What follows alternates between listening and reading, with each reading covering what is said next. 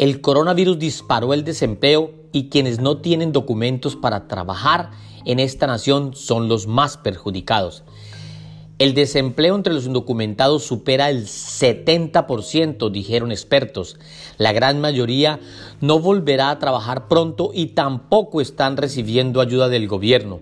Sobreviven de la caridad, ni siquiera tienen dinero para la renta y hacen largas filas para poder alimentarse. A nivel nacional, más de 40 millones de estadounidenses han solicitado seguro de desempleo desde el pasado marzo hasta el jueves 28 de mayo del 2020.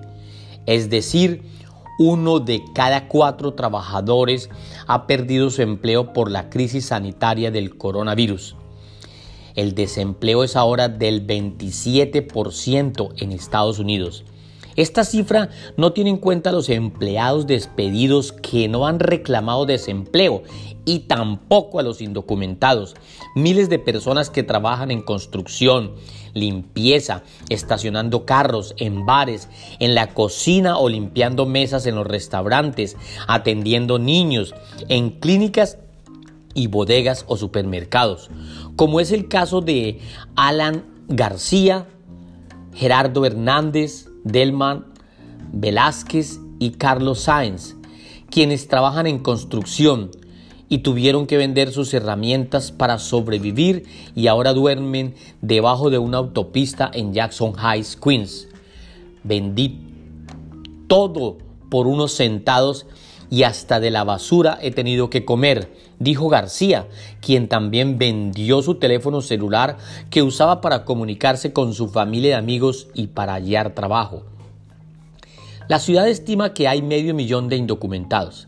De acuerdo a James Parrot del New School of Social Research, en la ciudad de Nueva York 192 mil indocumentados perdieron su trabajo por esta pandemia. Parrot calcula que el 57% de los obreros de Queens perdió su empleo.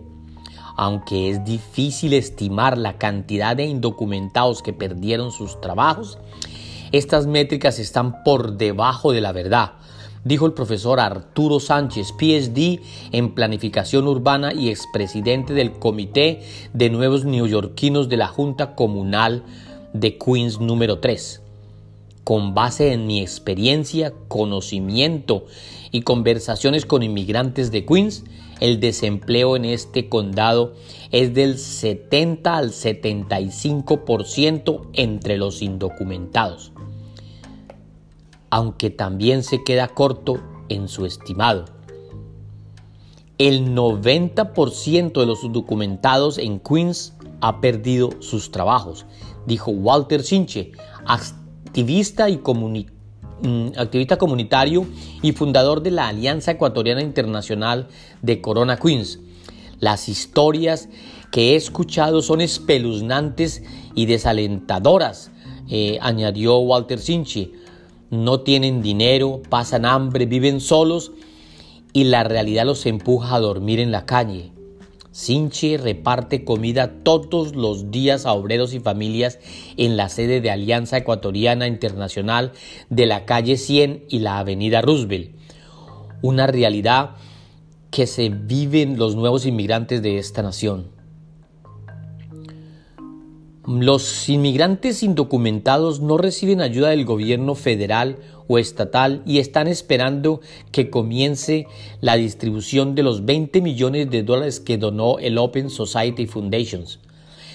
Las autoridades de la ciudad de Nueva York están elaborando el plan de distribución de este dinero por intermedio de 30 organizaciones comunitarias sin ánimo de lucro. Al parecer, estas organizaciones suministran los nombres de los indocumentados para que reciban el dinero en efectivo.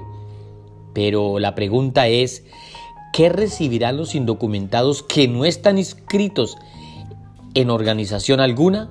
Sandra Cárdenas, por ejemplo, está esperando que reabran el restaurante Sueño Americano de Johnson Boulevard en Corona, Queens.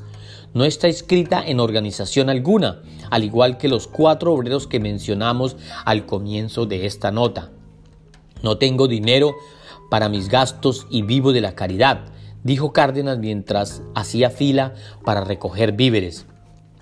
Nueva York y el mundo jamás volverán a ser lo mismo desde después del coronavirus. En esta ciudad de inmigrantes los indocumentados están llevando la peor parte. Soy Javier Castaño, director de Queens Latino. Por favor visite nuestra página digital, nuestras redes sociales. Gracias.